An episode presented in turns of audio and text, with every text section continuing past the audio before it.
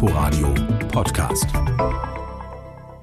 Hallo und herzlich willkommen zu einer Reise in den Teutoburger Wald. Am Mikrofon begrüßt Sie Tina Witte.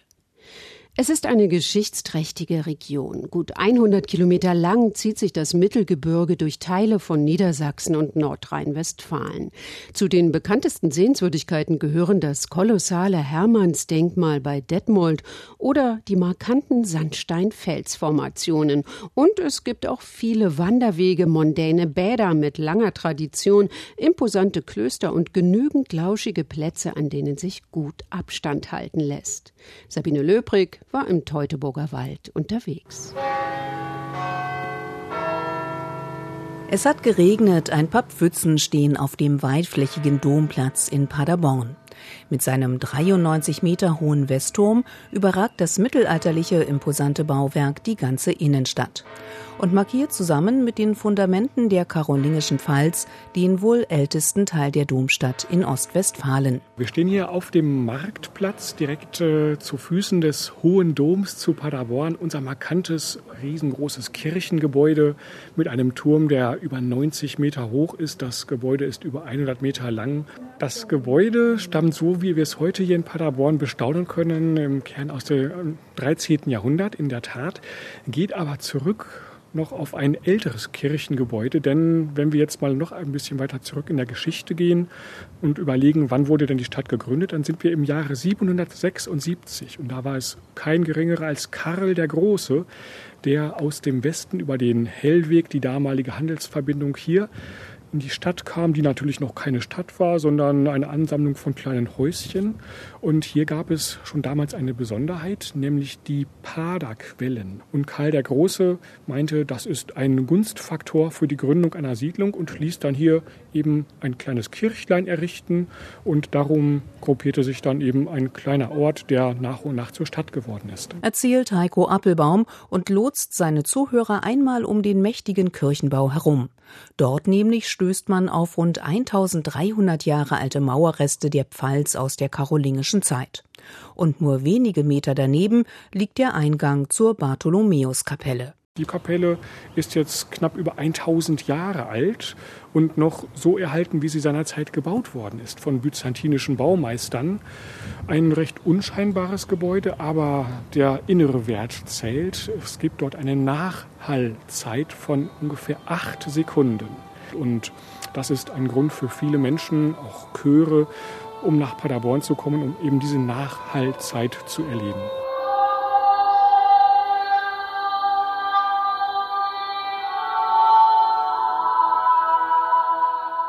Eindrucksvoll ist es, wenn professionelle Sänger oder Chöre in dem schlichten Kirchenraum auftreten, denn die Nachhallzeit sorgt mitunter für eine fast mystische Atmosphäre.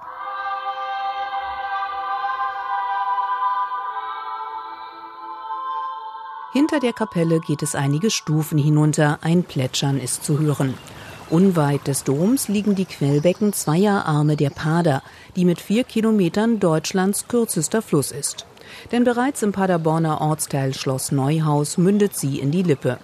Gespeist wird die Pader von insgesamt rund 200 Karstquellen, die sich über das ganze Stadtgebiet verteilen. Auch hier an einer kleinen Furt mit bemoosten Ufersteinen scheint es überall zu sprudeln. Und zu den bereits vorhandenen Quellen könne man künstlich noch zusätzliche entstehen lassen, sagt Heiko Appelbaum mit einem Schmunzeln, wenn an bestimmten Stellen mehrere Menschen auf Kommando in die Luft sprengen. Durch das Springen wird ein bisschen Druck auf den Boden ausgeübt und dann dauert es wenige Sekunden und dann blubbert es ganz verstärkt und man hat eine eigene Paderquelle erschaffen. Die Tour durch Paderborn endet dort, wo sie begonnen hat, auf dem Marktplatz. Jetzt am Abend ist der Dom zwar geschlossen, aber Heiko Appelbaum hat für den Besuch dort am nächsten Morgen einen Tipp parat. Eine weitere Sehenswürdigkeit hier in Paderborn, die versteckt sich so ein bisschen. Da muss man durch den Kreuzgang, der zum Dom gehört, gehen und dann kommt man auf den Kapitelsfriedhof und dort befindet sich das berühmte Drei-Hasen-Fenster.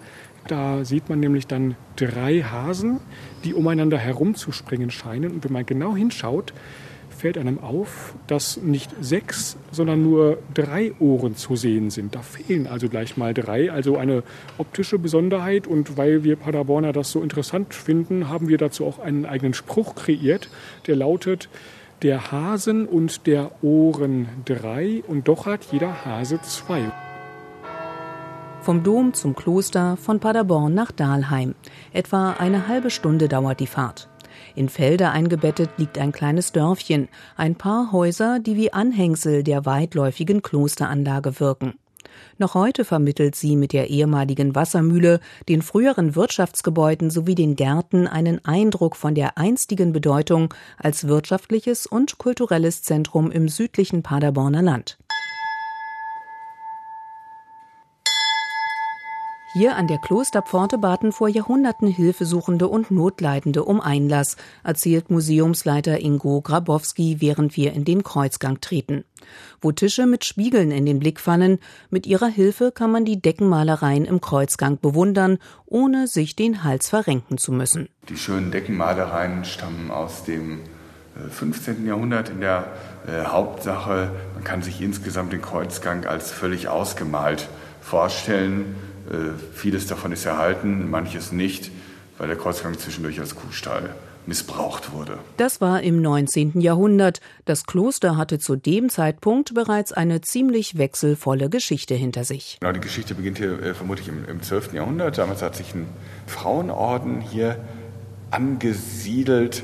Man weiß nicht genau, um welchen Orden es sich damals handelte, weil, der, äh, weil die Frauen schon nach gut 100 Jahren das Gelände wieder verlassen mussten infolge der großen Pest, die ja äh, Deutschland zum Teil entvölkert hat, die Seuche damals, ähm, war das hier nicht mehr, nicht mehr haltbar. Und äh, dann etwa äh, Anfang des 15. Jahrhunderts haben die Augustiner Chorherren das Gelände neu besiedelt und dann bis Mitte des 18. Jahrhunderts kann man sagen, hier diese prächtige barocke Klosteranlage hergestellt mit der äh, allerdings immer noch mittelalterlichen Kirche und dem mittelalterlichen Kreuzgang. Wir haben also sozusagen eine Mittelalter-Barock-Kreuzung äh, hier, die wirklich ziemlich einmalig ist, zumindest in Westfalen. Das Aus für Dahlheim kam zu Beginn des 19. Jahrhunderts, als die Preußen das Kloster im Rahmen der Säkularisation aufhoben, die Mönche vertrieben, die Anlage als Staatsdomäne verpachteten. Im Kreuzgang und in der Kirche stand Vieh, da wurde Stroh und Korn gelagert, was erhebliche Schäden verursachte. Heute gehört Dahlheim dem Landschaftsverband Westfalen-Lippe, wurde nach und nach rückgebaut und zum Museum umgestaltet. Der Besucher kann in den ehemaligen Arbeits- und Wohnräumen der Chorherren und ihrer Laienbrüder in mittelalterliches Klosterleben eintauchen.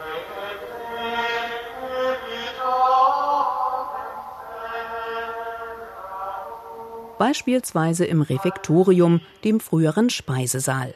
Ein Bitte Ruhe Schild leuchtet an der Kopfseite des langgezogenen Raums auf und mahnt zur Stille. Denn die Mönche durften beim Essen nicht sprechen, entwickelten eine Zeichensprache, um sich zu verständigen.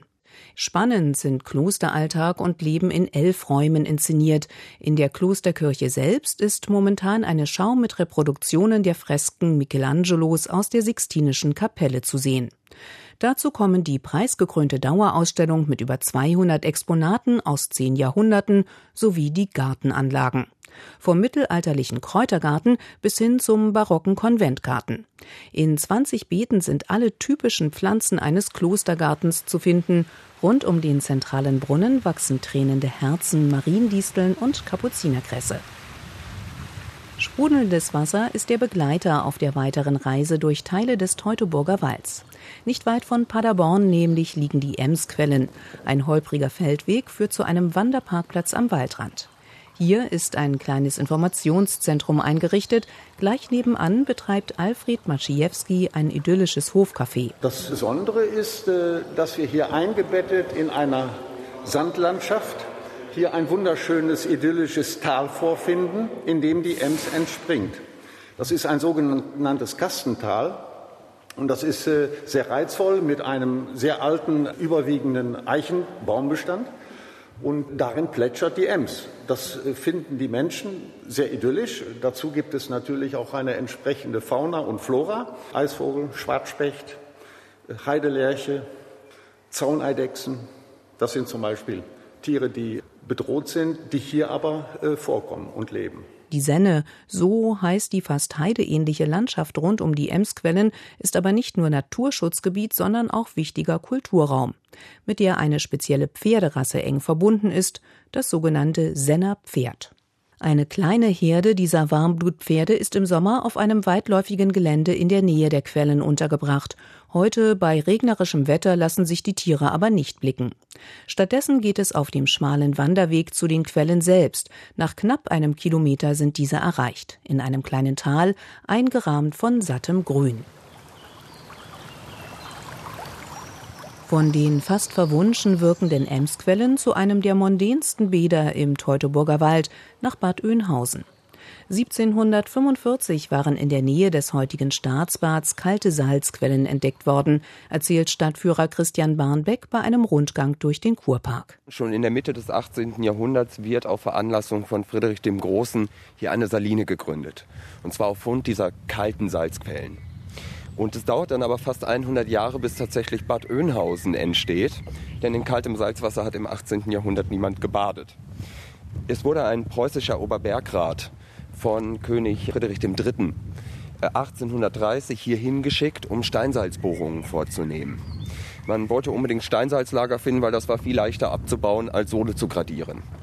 Und Karl von Oeynhausen, ein Schützling von Alexander von Humboldt, kam auf die Idee, wenn ich hier 200 Meter tief in den Boden bohre, dann habe ich diese Steinsalzmassen. Steinsalz fand man in der vermuteten Tiefe zwar nicht, die Arbeiter stießen aber auf eine kohlensäurehaltige Thermalsohlequelle. Über den persönlichen Einsatz von König Friedrich Wilhelm IV., der großes Interesse an der Gründung eines eigenen Bades hat, er war selbst gerne Kurgast, vor allen Dingen in Marienbad, kommt es dann also dazu, dass hier wirklich erfahrene Architekten aus Preußen, aus Potsdam zusammengezogen werden und diese Badeanlage wie ein Gesamtkunstwerk konzipieren. Der erste, der hier wirklich baute, war ein Schüler von Karl Friedrich Schinkel, Karl Ferdinand Busse, der spätere Leiter der Berliner Bauakademie, der von 1854 bis 57 dieses monumentale Badehaus entworfen hat, das bis heute als wirklicher Prototyp deutscher Badehausarchitektur gilt. Mindestens genauso stolz wie auf den Kurpark und die mondäne Bädervergangenheit ist man in Bad Oeynhausen auf die umgebenden Landschaftsparks. Nur wenige Minuten läuft man vom Stadtzentrum in den Sielpark mit dem historischen Bülowbrunnen und der Pumpanlage, die seit 1806 Sohle aus 79 Metern Tiefe nach oben befördert. In unmittelbarer Nähe steht eines der Gradierwerke, die so typisch für viele Orte im Teutoburger Wald sind. Ein Holzgerüst, an dem Sohle gleichmäßig herabtropft. Schaut man näher hin, sieht man, dass die Außenseite des Konstrukts aus unzähligen Schwarzdornzweigen besteht. Diese Technik zur Salzgewinnung wurde im 18. Jahrhundert eingeführt, so auch in Bad Salzuflen. Sie müssen sich das so vorstellen, dass es im Endeffekt eine Holzkonstruktion, eine Schachtelkonstruktion, die von außen mit äh, ja, Stempeln gestützt wird, um es stabil zu halten, um eine Statik zu erzeugen. Und innerhalb dieser Schachtelstruktur wird der Schwarzdorn gestopft. Der Schwarzdorn ist sehr widerstandsfähig, das heißt ein sehr hartes Holz. Das heißt, ähm, er ist dann äh, auch über Jahrzehnte in der Lage, den Wassertropfen oder den Sohletropfen aufzuspalten. Dass der Wassertropfen herunterrieselt und aufgespalten wird, setzt dann setzt es die Aerosole frei. Kurdirektor Stefan Krieger schlägt vor, sich das doch gleich mal in der Praxis anzuschauen. Schließlich hat Bad Salzuflen seit 2007 ein sogenanntes Erlebnisgradierwerk, in das der Besucher hineingehen kann. Ein etwa 80 Meter langes Holzgebäude, in dem es schummrig und ziemlich feucht ist. Also das Geräusch, was Sie jetzt hören, ähm, sind die 600.000 Liter Sohle, die über den Schwarzdorn am Gradierwerk fallen, werden dann unten über die Sohle Wannen auf genommen und wieder dem Pumpwerk zugeführt und dann quasi immer wiederholt in einem Kreislauf über die Gradierwerke gepumpt, um dann auch die Sohle anzureichern, also den Salzgehalt durch den Verdunstungseffekt anzureichern und damit dieses Mikroklima zu erzeugen. Vielleicht ist es das spärliche Licht, vielleicht das monotone Tropfgeräusch, die Atmosphäre im Gradierwerk ist geradezu hypnotisch. Man kann in einer der Sitznischen Platz nehmen, die Augen schließen und tief einatmen und wird feststellen, dass sich nach kurzer Zeit nicht nur die Atemwege freier anfühlen, sondern sich insgesamt wohlige Entspannung einstellt. Sabine Löbrig war im Teutoburger Wald unterwegs. Sie können diese Sendung auch als Podcast abonnieren. Am Mikrofon verabschiedet sich Tina Witte. Inforadio Podcast.